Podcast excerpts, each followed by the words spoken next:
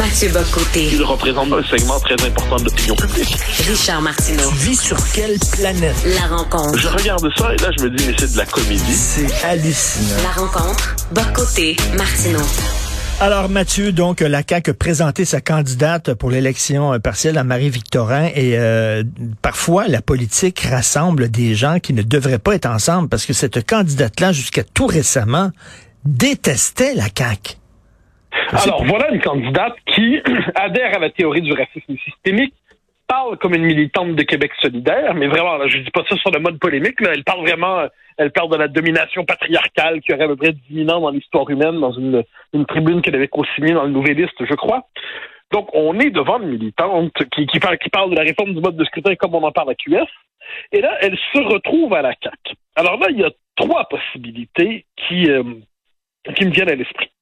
La première, c'est que euh, nous, la CAC a tout simplement pas regardé le dossier, Eh et puis là, ben, ça y explose au visage. Puis c'est une forme d'amateurisme de communicant, c'est-à-dire voilà des gens qui, euh, ben, qui- ont tout simplement mal bossé, et puis là, ça leur explose au visage, puis ils cherchent une raison ensuite de justifier leur mauvais choix parce qu'elle représentait, donc c'est une infirmière euh, dans un comté où elle est implantée, qui est, qui est associée à la figure de la diversité, et puis la CAQ serait heureuse de l'avoir dans ses rangs. Bon, option 1.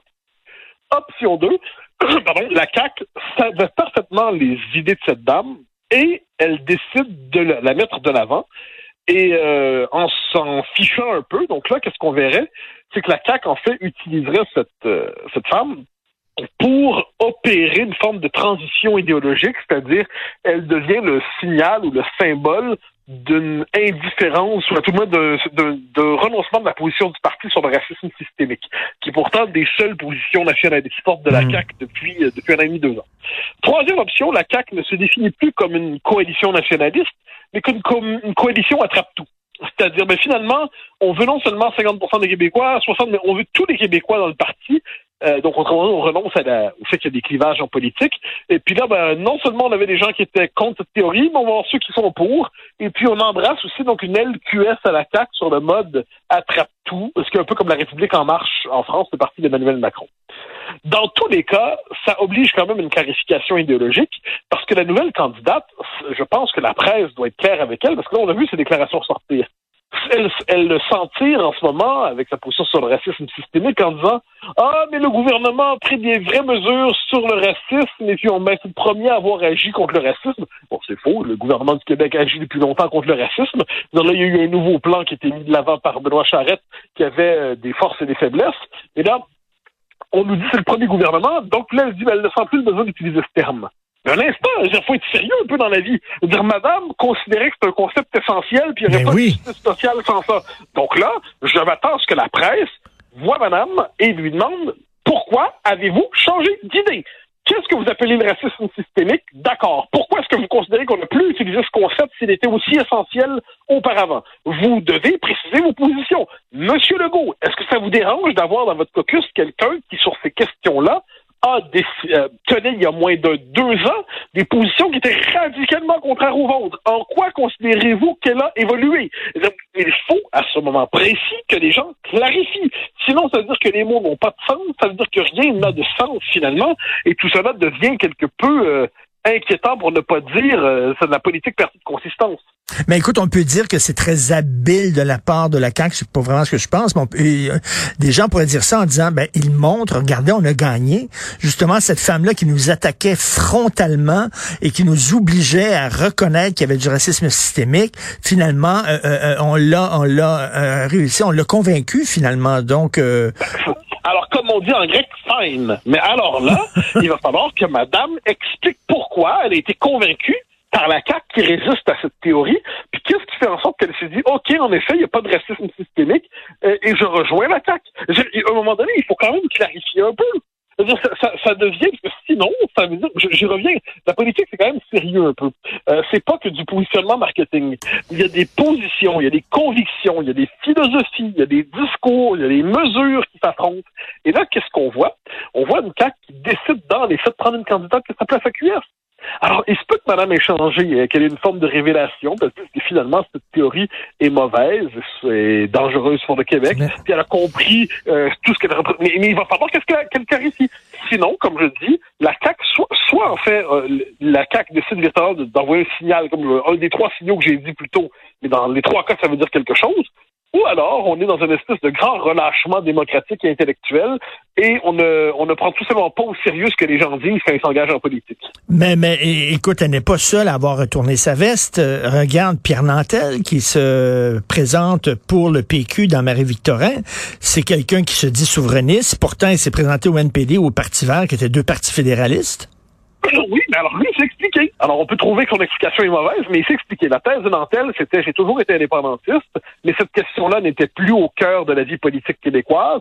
Et il y avait une question qui était celle de l'urgence climatique, qui nous obligeait à se mettre de côté nos convictions sur euh, sur la question nationale et j'ai cherché, dit-il, à porter ce combat-là dans la vie politique, dans la vie euh, à Ottawa J'en arrive à la conviction que désormais ce combat n'est plus, euh, euh, non pas qu'il ne soit plus essentiel, mais il doit être mené au niveau national, et mes convictions n'ont plus à s'écarteler entre l'écologisme et le nationalisme, ils se réconcilient. Bon, il nous le dit à peu près comme ça. Je le dis dans mes mots, mais c'est globalement ce que j'ai compris de son propos.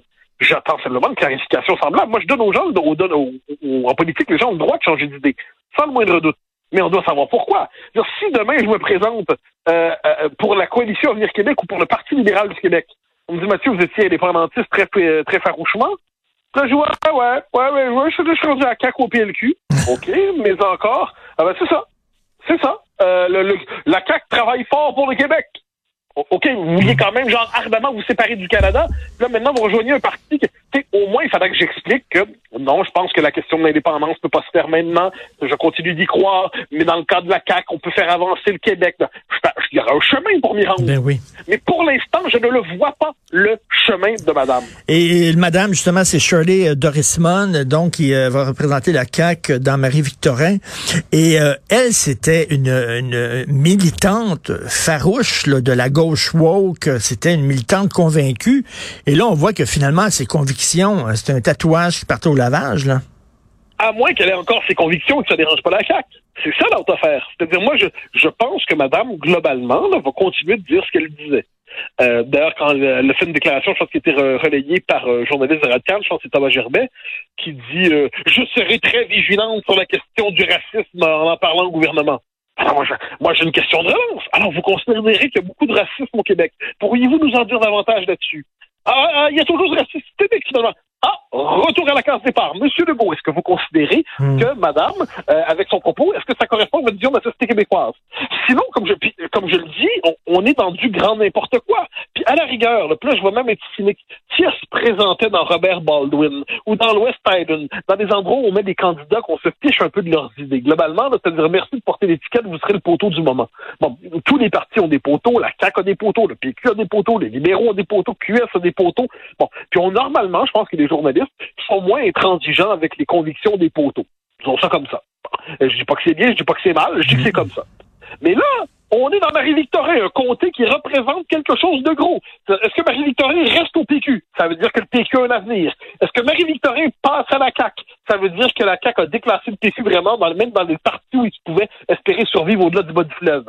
Est-ce que Marie-Victorin va passer à Québec solidaire? Bien, ça, ça voudrait dire que la mutation du comté s'est orientée autrement, puis un espace de croissance pour Québec solidaire à l'extérieur, justement, de ces bastions. Donc, c'est une vraie élection partielle. Il fallait présenter quelqu'un dont on pouvait comprendre le profil idéologique. Ben je oui. le dis, je ne le comprends pas. Puis je le dis ça, c'est pas une non, non, mais j'ai absolument rien contre elle. C'est juste qu'il y a un souci de clarification élémentaire en politique. Mais, ce n'est pas, ce n'est pas, ce n'est pas le temps de présenter un poteau. Ce n'est pas le temps de présenter un poteau. C'est une vraie élection très importante.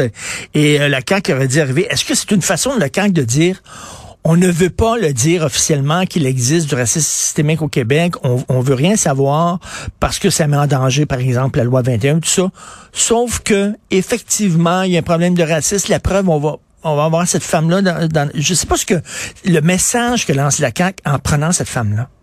Je comprends ben, pas. Peut-être, peut-être parce que la CAQ considère que la question du racisme systémique est terminée, est passée, et puis euh, il faut désormais pour se réconcilier avec les médias, envoyer un signal en la matière. Et, je le dis, c'est que c'est une question, à, moins que je me trompe, à moins que la question du racisme systémique ait perdu son importance, on avait l'impression depuis deux, trois ans que c'était devenu la question autour de laquelle se constituait une partie de la résistance québécoise au multiculturalisme canadien. Le racisme systémique, c'est une théorie qui non seulement ne cadre pas avec notre réalité, mais déforme notre réalité, puis pose les fondements d'une délégitimation de la loi 101 et de la loi 21. C'est ça le racisme systémique. Mm. Donc là, il faut, faut quand même m'amener savoir de quoi on parle. Et euh, on peut pas simplement dire ah ben oui, euh, mais non, euh, hier oui, euh, demain non. Euh, j'y reviens. C'est la part de rigueur sans laquelle la politique ne veut rien dire, à moins qu'elle ne soit qu'entreprise de communication désubstantialisée. C'est possible aussi qu'on en soit rendu là, qu'il nous soit permis alors de le mentionner, de le souligner. Mais en tout cas, difficile de ne pas être cynique quand tu vois un tel retournement de veste de la part de cette femme-là, qui est vraiment opportuniste, il faut se le dire. Oui, elle, mais comme je dis, moi, à la rigueur qu'elle soit qu'elle décide de faire de l'entrisme, comme on dit autrefois à la CAQ. Bon, mais que la CAQ s'explique aussi. La, CAQ doit s'expliquer un petit peu. Puis pour l'instant, l'explication, on la voit pas trop. Euh, L'opportunité, c'est de tout est bord en ce moment. Puis je t'avouerais, j'ai moins envie d'accabler cette dame euh, que de questionner un parti qui porte pour l'instant l'étendard national et qui semble indifférent aux convictions d'une dame qui, jusqu'à tout récemment, disait le contraire exactement de ce qu'il prétend être. Hey, il y a trois mois, je parlais de ça à Jean-François Lisée en début d'émission. Il dit il y a trois mois, elle attaquait de front la CAQ sur la question du racisme systémique. C'est tout récent, là. Oui, exactement. C'est assez rare quand même une telle illumination hein, C'est une spectaculaire euh, reconversion, vraiment, là. Euh, merci beaucoup, Mathieu. Merci, on se reparle demain. Bonne journée. bye.